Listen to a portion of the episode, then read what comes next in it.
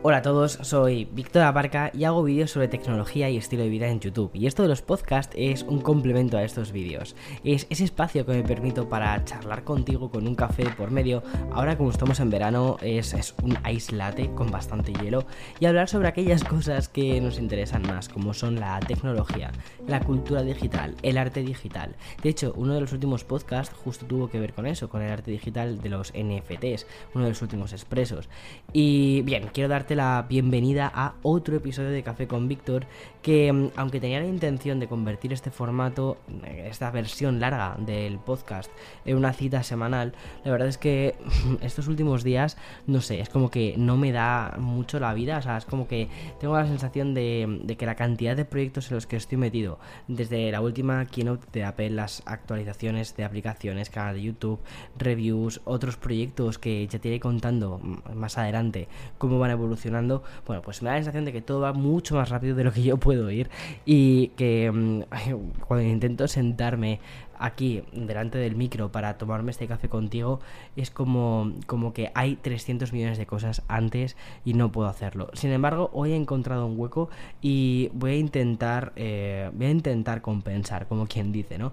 En fin, este, este mundo moderno que va demasiado rápido, porque bueno, al igual que tenemos la historia del mundo contemporáneo, la historia de España, historia de las guerras mundiales o historia del arte, porque no lo mismo también con la corta pero intensísima trayectoria de Internet.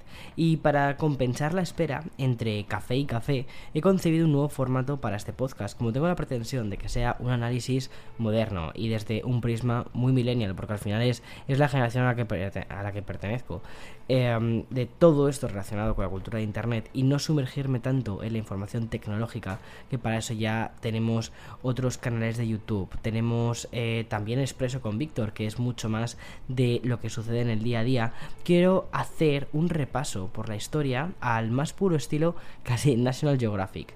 Como si fuese una especie de serie documental dividida en episodios y temáticas, me apetece reflexionar sobre estas décadas que llevamos en la red. Y eso lo vamos a hacer, ¿vale? En una serie de episodios. Por eso, este es el primero de una serie sobre la historia de Internet no quiero que este formato, de, todos modos, ¿vale? Se, te se me ponga a cara de, de, profe de universidad desgranando, ni tampoco hacer algo que sea súper monotemático y muy previsible. Por eso, ¿vale? No voy a dividir la historia de Internet por etapas, años ni décadas, sino que quiero hacerlo algo más, más temático y con un sentido más orientado a lo cultural, a lo sociológico, a lo empresarial, a las empresas que se han generado a raíz de esto y también, por supuesto, mediático. Y de este modo, convirtiendo este serial en algo temático, lo que nos va a hacer es permitirnos hablar de las cosas que sí que importan, de las que tocaron nuestra, nuestra vida, quiénes somos y nuestro pasado, porque al final crecimos con Internet. Porque mira, tanto si perteneces a la generación X como los millennials, fuimos los primeros en crecer con Internet. Así fue, o sea, casi sin importar si naciste en 1976 o 1990, te comunicaste con tus compañeros de clase por, posiblemente por Messenger. Conociste tus primeros ligues digitales por el chat de IRC, más tarde pasarías a Tinder, Grinder, eh, Bumble, lo que sea, te peleabas con el clip de Word, que por cierto ha hecho un comeback hace nada más que unas semanas, o te informabas sobre las últimas novedades de tu banda favorita en el foro que había creado un club de fans en MySpace. Así fueron los primeros años de la denominada cultura de Internet, una era donde en cada hogar se hizo fuerte un nuevo dispositivo con un sonido que evocaba la ciencia ficción del pasado, que eran los modems. Una era en la que no existían ni las redes sociales ni los influencers. Y precisamente sobre esto, sobre las primeras redes sociales y sus consecuentes primeros influencers, es de lo que quiero hablarte hoy. Así que allá vamos.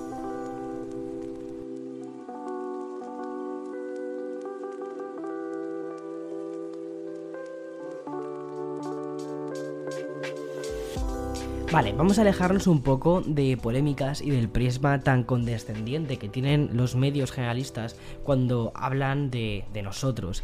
Me apetece repasar cómo, cómo surgieron o cómo surgimos y cuáles fueron los primeros españoles en traspasar su fama del ordenador a la vida real, mis predecesores y de lo que, de lo que tantísimo he aprendido.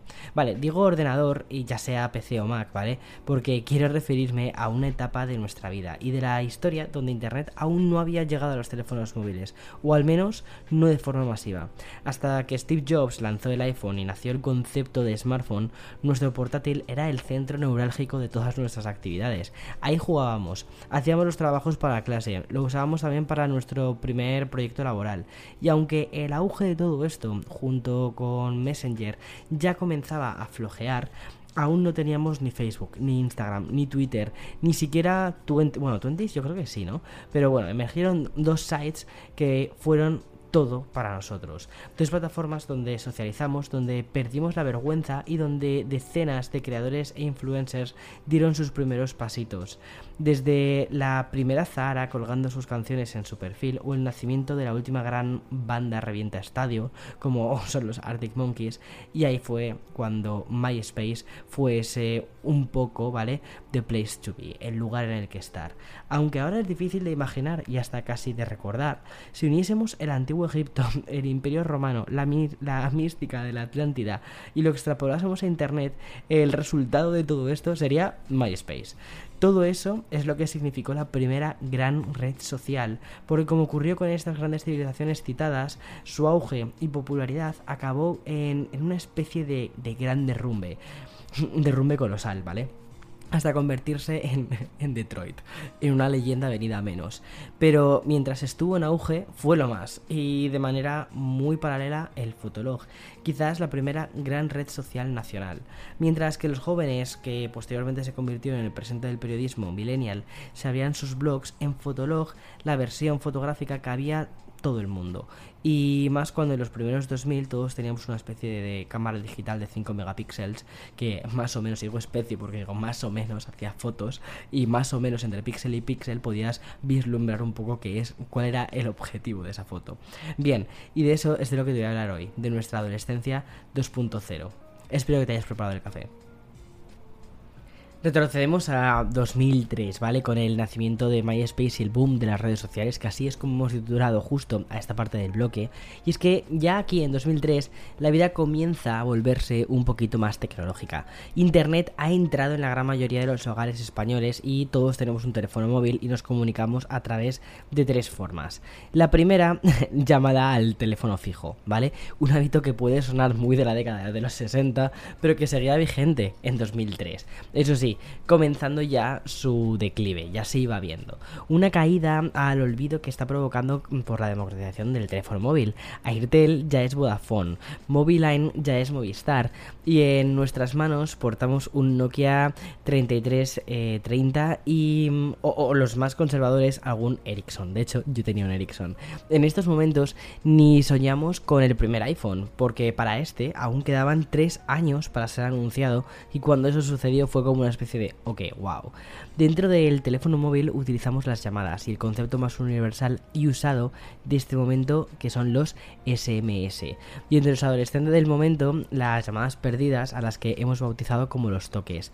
Esto último se ha olvidado ya un poco, pero nos servía para mandar una especie de mensaje encriptado que podía significar desde un, oye, me estoy acordando de ti, hasta el más práctico que es el, estoy en el portal, bajas cuando le decías a una persona por el fijo, oye, voy para tu casa pero cuando llega el portal te pego un toque y bajas. Pues eso mismo. Y la tercera forma de comunicación más extendida en ese momento era el Messenger, el WhatsApp de los principios de, de siglo que lo fue realmente todo. Hasta tal punto de que podía casi merecer su propio episodio de Café con Víctor. Bueno, por el chat de Messenger nos confesábamos, quedábamos, nos enamorábamos y también discutíamos. Con el protomóvil evolucionando día tras día e internet reinando por todos los foros, los chats y Messenger y aún no teníamos YouTube, esto es una cosa muy importante a recordar Chris the Wolf y Tom Anderson fundaban MySpace. Sí, ese Tom, ¿vale? Que era el primer contacto que teníamos cuando te creabas una cuenta dentro del site. Claro, así tenía el señor como mogollón de, de amigos, pero es que cuando te hacías una cuenta MySpace, ¡pum! El primero que tenías era Tom Anderson. Bueno, pues espoleados por los estrenos de Yahoo, Netscape o el éxito de los motores de búsqueda como Google, The Wolf y Tom idean una plataforma que aúna la mensajería instantánea, correo electrónico y características más típicas de un megasite del momento, Friendster. Y mm, bueno, esto se lanza oficialmente a principios de 2004 y apenas 30 días después el site ya sumaba con un millón de usuarios. O sea, fue un completo boom inicialmente. Y antes de cumplir el primer año de edad, MySpace llegaba a los 5 millones de usuarios registrados. En su segundo año de historia, la compañía ya estaba valorada en 327 millones de dólares y sus 20 millones de usuarios. Siguiendo con números, ¿vale? En el año 2006, aquí estoy hablando de dos años después, el medio de comunicación Mashable, aún vigente y puntero en el mundo tecnológico, informaba que MySpace superaba a Yahoo y Google para elegirse como la web más visitada de los Estados Unidos. Su popularidad era tal que hasta Google quiso participar en la red social del momento y lo hizo a través de un acuerdo por cuatro años y un valor de 900 millones de dólares. A cambio, lo que hacían era impulsar el buscador dentro del site. Y antes de eso, un conglomerado de nombres, News Corp y este dirigido por eh, Rupert Murdoch, compró, la plataforma por 580 millones de dólares. Fue el propio Murdoch quien en 2006 vaticinó que la compañía podría llegar a alcanzar un valor de 6.000 millones de dólares. Pero, ¿cuál fue la razón real del éxito de este sitio, de MySpace? Bueno, pues si echas la vista atrás y haces un poco de memoria, MySpace era una especie de red social bastante parecida a una especie de monstruo de mil cabezas. Era, era un caos musical y fotográfico, donde cada usuario tenía una especie de interfaz distinta en su perfil, pero y casi lo único que teníamos en común es que todos éramos amigos de Tom. Ya está. También hay que reconocer que el éxito que experimentó en los Estados Unidos nunca tuvo una réplica igual en Europa y mucho menos en España. Sin embargo, la versión nacional del site llegó a sumar 6 millones de usuarios, que es una cifra bastante aplaudir en esta era pre-Facebook.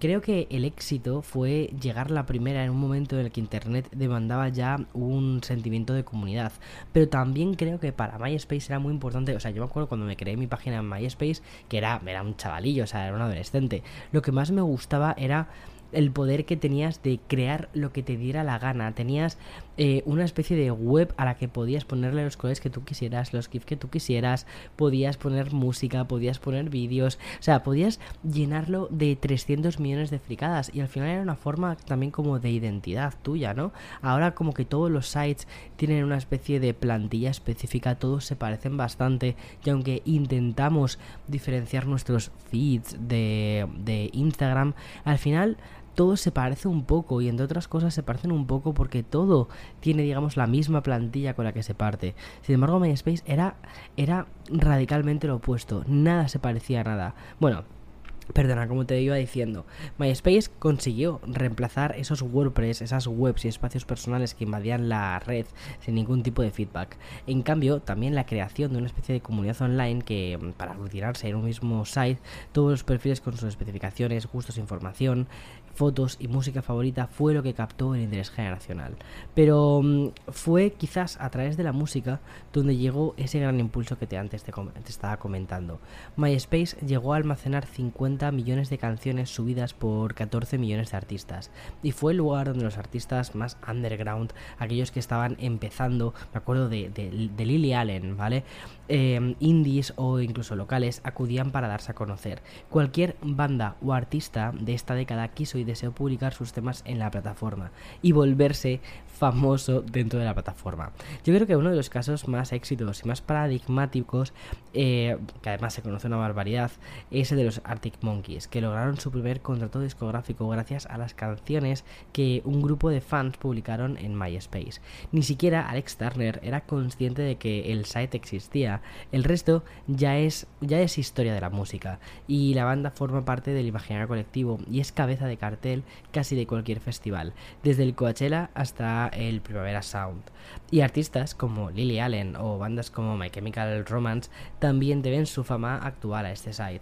En caso de, los, de estos últimos, también es digno de mencionar que el grupo puso descargas gratuitas de sus demos en su página de MySpace, sobre todo con el objetivo pues de promocionarse, de que la gente empezase a descargar sus MP3, que los escuchasen y ya está.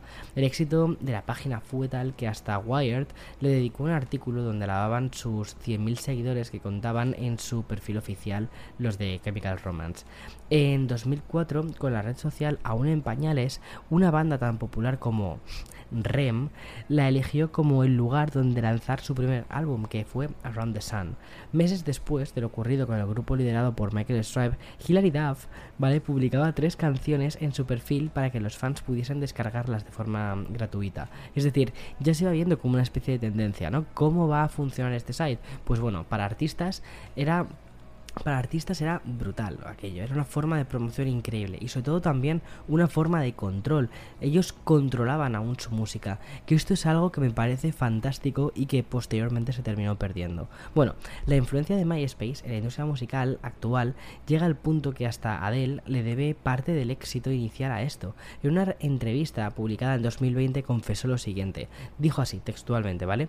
Le debo toda mi carrera a mi amiga Lindsay. Me puso en MySpace, estuve en él desde la víspera del año nuevo del 2004 y después explotó debido a Lily Allen y a los Arctic Monkeys. Eh, o sea, de locos, ¿eh? A nivel nacional, la plana mayor del indie que vertebra todos los festivales de España recibieron mayor o menor impulso de MySpace, mientras grupos como Love of Lesbian, Lori Meyers, Sidonie se ayudaron de la plataforma, otros como por ejemplo Miss Cafeína o incluso un artista a la que yo valoro muchísimo que está Ara, apostaron al 100% por MySpace para promocionar su incipiente carrera. Además de colgar las canciones que iban grabando esas demos y luego también canciones ya completas y oficiales, usaron la plataforma como una especie de promocionar fechas de conciertos, subir fotos con los fans, publicar entradas en el blog que presidía cada perfil oficial. Y además, una cosa muy guay es que podías escribir a tus eh, ídolos, cosa que yo creo que eso fue un poco también lo que rompió esa especie de barrera, ¿no? No solo que fuera una especie de sitio en el que podía o tenía cabida absolutamente todo, sino que además podías interactuar con ellos. Y eso molaba mucho. Bueno, no solo eh, escribían también cuestiones relacionadas con la música, estos cantantes, sino que también hablaban de cómo se sentían o qué estaban haciendo. Y por supuesto, nada mejor que escribirte con ellos a través de publicaciones en el muro o mensajes privados. Te recuerdo que estamos en los años 2005, 2006, 2007, aún no se había extendido esa especie de conexión directa entre celebrities y fans, por lo que encontrarte un, privado, un privado de Zahara en tu buzón era una completa locura, era lo máximo. Internacionales o españoles, gran parte de los artistas y bandas contemporáneos y nacidos a partir de 1980 estuvieron todos presentes en MySpace.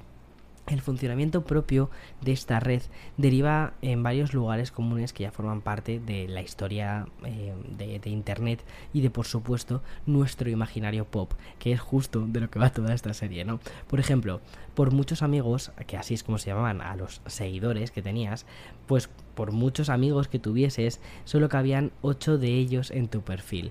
Por tanto, nos tocaba hacer una especie de criba y elegir cuáles iban a ser aquellos 8 elegidos, aquellos, a los que, aquellos 8 a los que ibas a dar visibilidad. De la mayoría de las veces era una mezcla entre los grupos y celebrities, y por supuesto algún amigo de la vida real. Como te he dicho antes, la interfaz era infinita, ya que cada usuario podía personalizarla, algo que, era es, que es impensable en la actualidad, como te decía, donde las redes sociales básicamente se basan en eso, en los mismos temas y que apenas nos dejan elegir algo más allá del avatar, un poco de información, poner un link y venga, chao, next, a subir contenido.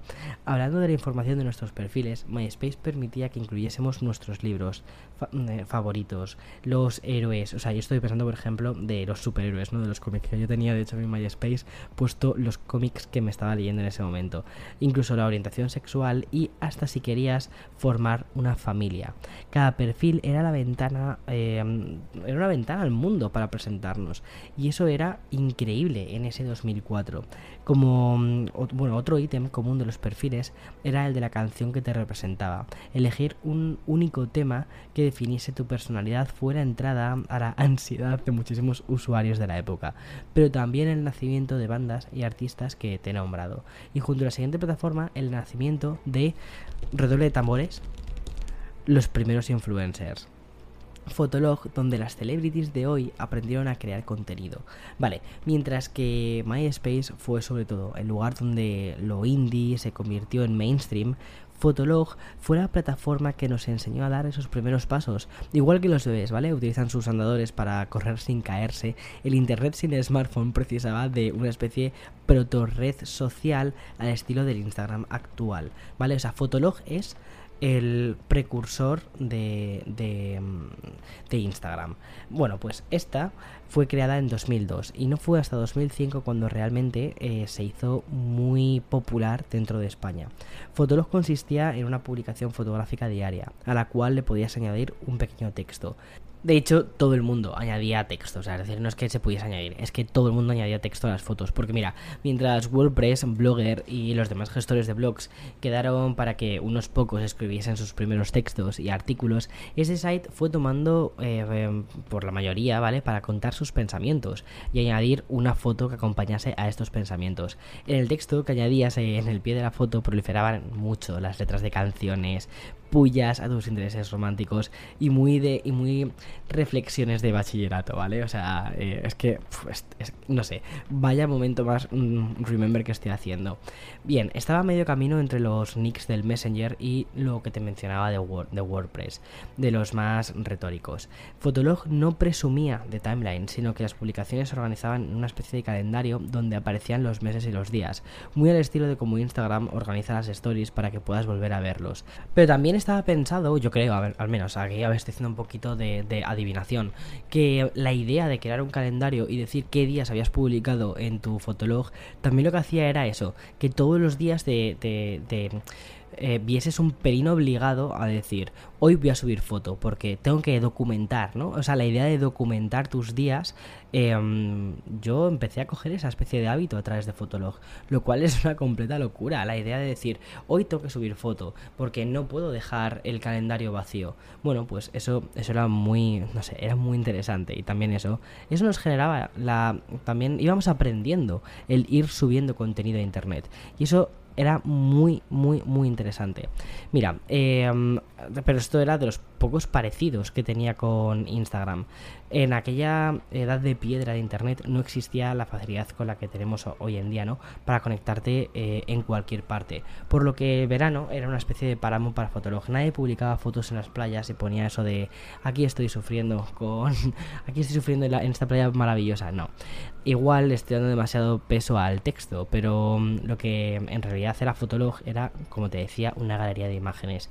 Todas esas fotos de, bueno, de fiestas de sábado por la noche que se hacían con la Nikon digital, se subían a Fotolog con la ayuda del cable de la cámara directamente al ordenador. Y aunque te cueste imaginarlo, esta plataforma no vivía de likes o reacciones.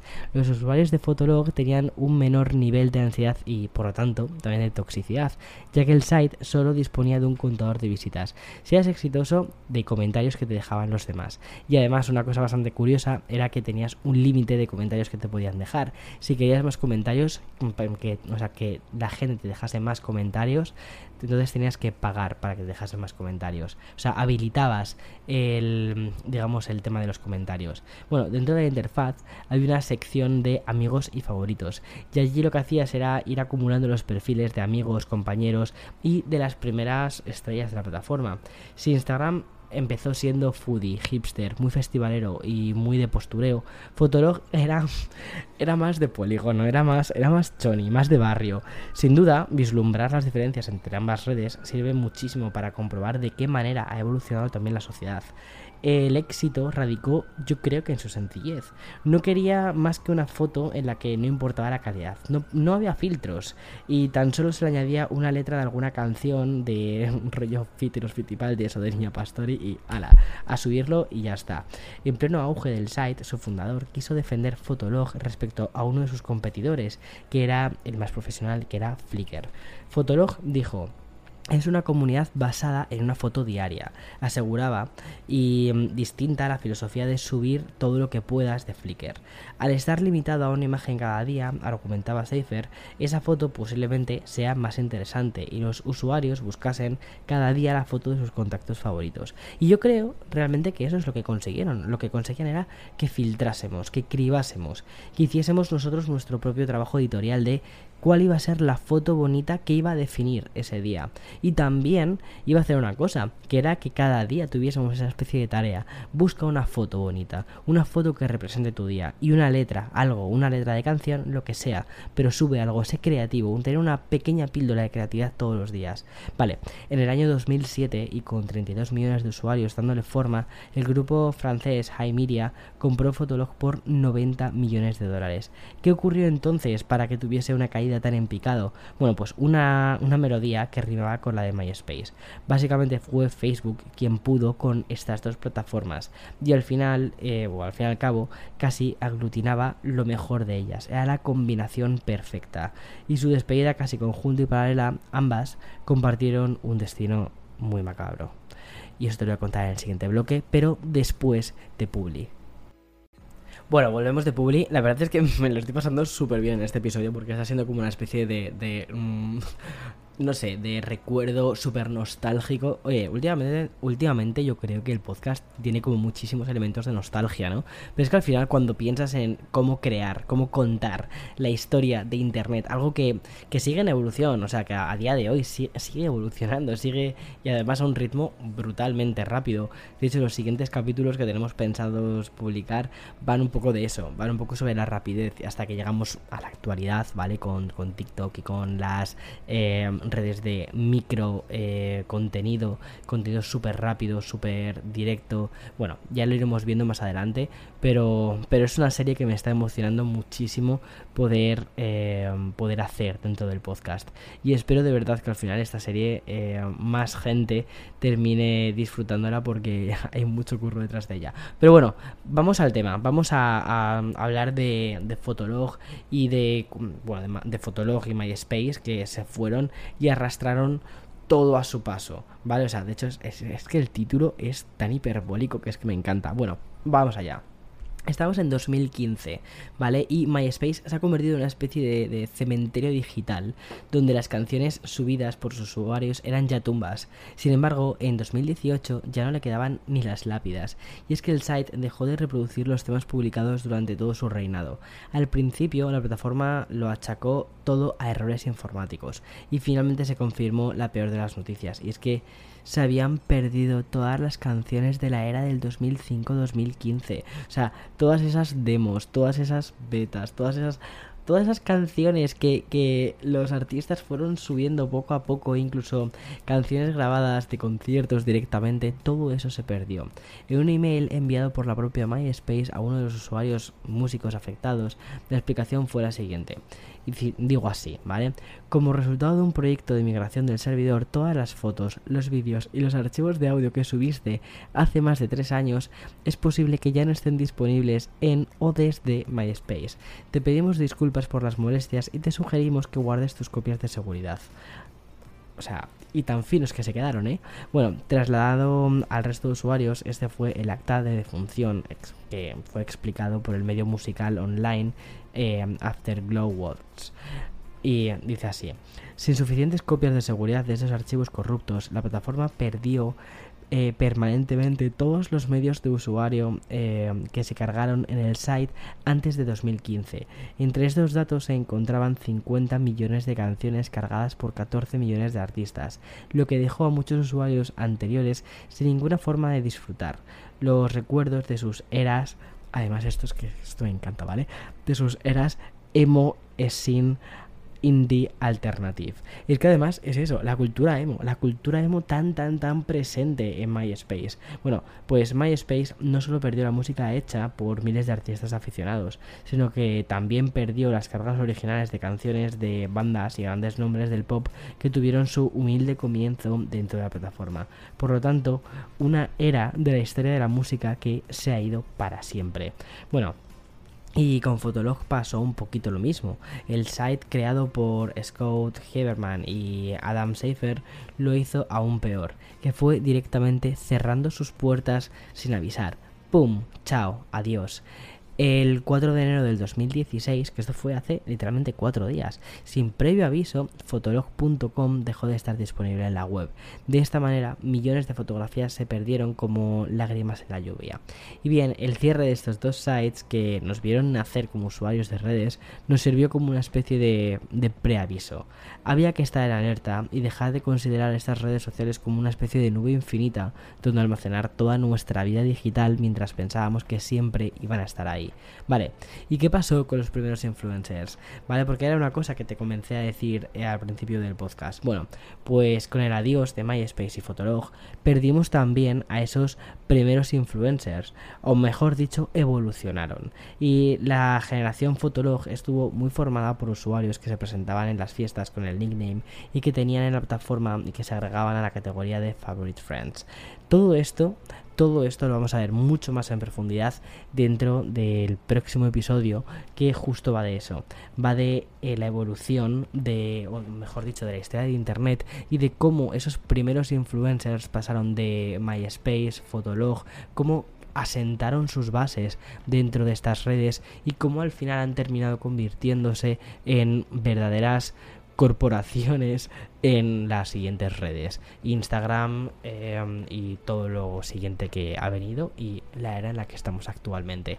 Así que por favor, si no estabas suscrito suscrita, guarda este podcast, guarda Café con Víctor, suscríbete que es gratis desde la plataforma en la que lo estés escuchando y nos vemos en el siguiente episodio, que prometo que va a ser dentro de muy poco porque ya está redactado, ya está redactado, solo falta grabarlo. Así que nos vemos en el siguiente. Chao, chao, chao.